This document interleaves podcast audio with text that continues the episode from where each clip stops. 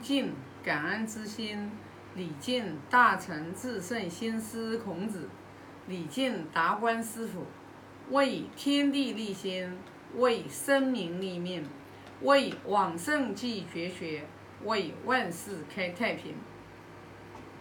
今天分享第十三章，我先读一下：子在其文韶，三月不知肉味，曰：不图为乐之至于是也。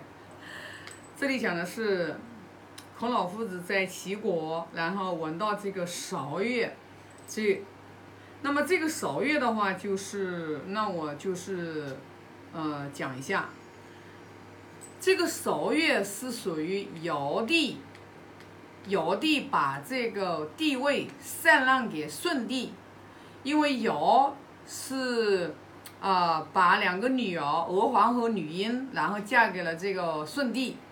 然后呢，尧真的是一个，哎呦，是一个天底下最最伟大的一个，真的是古圣王明君。然后呢，尧把这个这个就是地位让给他这个就是舜帝，呃，那么舜帝帮尧执掌这个国政二十八年，二十八年呢，就是然后舜帝就是过世之后。然后呢，这个尧帝的话，然后就是也是三年以后，然后才真正登上了这个地位。因为，呃，尧呃尧把这个地位传给舜帝，但是呢，舜帝不想接，然后想把这个位置让给尧的儿子。但是呢，这个文武大臣有什么事情还是过来请示啊尧帝，所以后来就是。过了三年以后，后来就是时机时机这个节点也就到了嘛，然后这个尧尧帝呃这个舜帝的话就真正的就登上了这个啊啊这个地位，然后因为呢古圣王明君的话，他们功臣啊就是登上了这个地位之后的话，他们都会坐乐然后庆功，那这个韶乐呢，它其实就是舜帝登上了地位时的这个就是啊。舞曲就是一呃这个这个就是又唱又唱歌呀，又跳舞呀，是这样的一个叫叫韶乐。所以说这里讲的是说孔老夫子在齐国闻到韶乐。据说啊，这个韶乐呢，它只是王道的时候，就是他才能弹奏，就是霸道的时候就不能再弹韶乐了啊。然后的话，有古书上有记载说。呃，在乱乱世的时候，就是已经过了到了呃孔老夫子啊他们那个乱世的时候，说有一个诸侯国的国君啊，就想让一个乐师然后弹奏这个韶乐，那个乐师就跟他讲，不能弹，因为现在这个道啊就不不契合，因为王道跟霸道是不一样的，韶韶韶乐是因为。舜帝接受了尧帝的禅让之后，是属于是啊非常和睦，老百姓安居乐业啊，非常的这个和谐和谐吉吉祥。然后呢，他所以呢，他这个韶乐里面呢是都是啊这个尽善尽美的啊，那他就是不像王道啊。你看，为什么我们《论语》里面也讲，就是就是武王伐纣成功之后的话，然后那个武就是五乐，那就是跟韶乐它就是不一样。说哎呀，尽美意矣，未尽善矣，就是孔老夫子讲的。那这里呢，其实就是讲的是什么呢？就是呃非常尽善尽美的这个韶乐的话，然后孔老夫子啊听到了之后。啊，那个真的美呀！然后孔老夫子就沉，就是陶醉、沉醉在这个其中。然后说三月不知肉味，这里的三月其实也是有含义的。其实说实话，就是这个，我觉得古古古书上面的每逢到这个山，它都是背后有很深的含义的。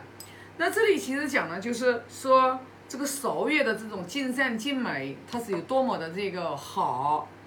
所以说呢，所以说，你看孔老夫子就非常的感叹，知道吧？不图为乐之至于是也，就是说韶乐这个基本上是天底下就再也找不到一个乐像韶乐这样的美，是因为王道的这个尧舜禹他们的这个啊，他们的这个民风的淳朴，然后呢都是用仁政啊。老百姓都知道礼义廉耻啊，那那个时候说说这个老百姓，你不需要跟他讲什么，你要礼义廉耻，知道吧？因为他本身就有，知道吗？那据说上古时代的时候，老百姓也不犯罪的啊。然后呢，说如果说谁犯了一个错误，然后给他画一个圈放在那，画在那里，说就叫他就待在这个圈圈里面，然后待个多长时间啊？对，然后。你时间没到，你不能走，那也没人看着他的呀。说那些民风多么淳朴到什么程度，对吧？给他画个圈圈，长官给他画个圈圈，他让他待在这里，他就把时间待到了，他自己走，也没人在那里看他。那你知道上古时代的民风是多么多么的淳朴，知道吗？啊，所以呢，就是说，你看，为什么现在就是从，呃，从这个就是。说道德仁义礼，道德仁义礼，你看咱们这个古书上都讲，像一开始都是道的，王道的时代，尧舜禹一定是王道的那个时代嘛，道没有了，失去了，然后就是用德，啊行德，然后德没了，丧失了就行仁，仁丧失了，行礼。呃道德仁义行义行礼，说为什么要行礼是最后一个门槛。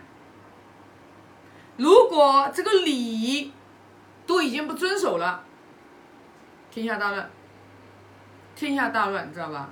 现在现在为什么就是说不好管？是因为不但没有礼了，法治的时代抓到了杀人都砍头。犯法都坐牢砍头，没有用的。当人没有廉耻之心的时候，没有廉耻之心的时候，你再完善的法律都不能去拯救这个社会。所以说，为什么要要自新？为什么圣贤教育又开始复兴？必须要以文化人，要自新了。不自信，法律再健全也是没有办法阻止老百姓不犯罪的啊！你看我上次在那个哪个书上翻说，孔老夫子他为什么在鲁定公的时候，他三个月之里就可以让老百姓啊，路不拾遗，夜不闭户啊？为什么？有一个是孟子还是哪个书上面讲的，说孔老夫子在治理的时候。让老百姓有了羞耻之心，人最基础的要有一个羞耻之心。如果人连羞耻之心都没有，这个没有办法救了。讲的是什么呢？说一个男的，他老婆在外面偷人，这个男的他也知道他老婆在外面偷人，但是呢，他就不拿他老婆怎么办？后来老后来孔老夫子执执政三个月之后，教化民风，人要有礼义廉耻羞耻之心。后来那个男的才明白了这件事情。我老婆在外面偷人，这是一件羞耻的事情，对吧？后来就把他老婆给休掉了，对吧？你看，所以说不教怎么行啊？所以说孔老夫子在《论语》里面讲的，什么叫虐政？你不教他，然后你把他杀了啊，你就叫虐政，就是说你一定要教化教化老百姓，你不教化教化老百姓，你不教而杀谓之虐。你老百姓从来都没有教化过他。你就把他杀了，就要为之虐，知道吧？就要虐政，知道吧？啊，所以说你看我们现在为什么就是，呃，这个传统文化要复兴，《论语》现在也在复兴。我看有很多老师都在讲《论语》啊，啊，所以呢，就是，就是要让我们每一个人，对吧？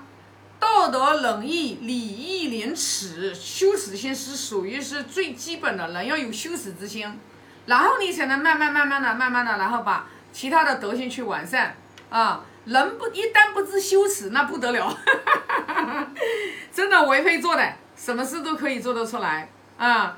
人都不是没有羞耻之心的话，那这个人一定是也是没有灵敏之心的，因为恻隐之心人皆有之嘛啊。如果连羞耻之心都没有的话，那你想想看，一个人最基本的一个一个人的一个本能他已经没有了，知道吧？所以说，那这样的人是无药可救的。所以说呢，嗯，学经典就是让用经典来对照我们啊。所以说，因为音乐它是可以陶冶人的情操嘛啊。那我们现在你看这个音乐，基本上也是说陶冶人的情操的音乐也特别特别的少，要么就是那种 disco 轰轰塌塌，知道吧？对人的这种心性的成长是没有任何帮助的。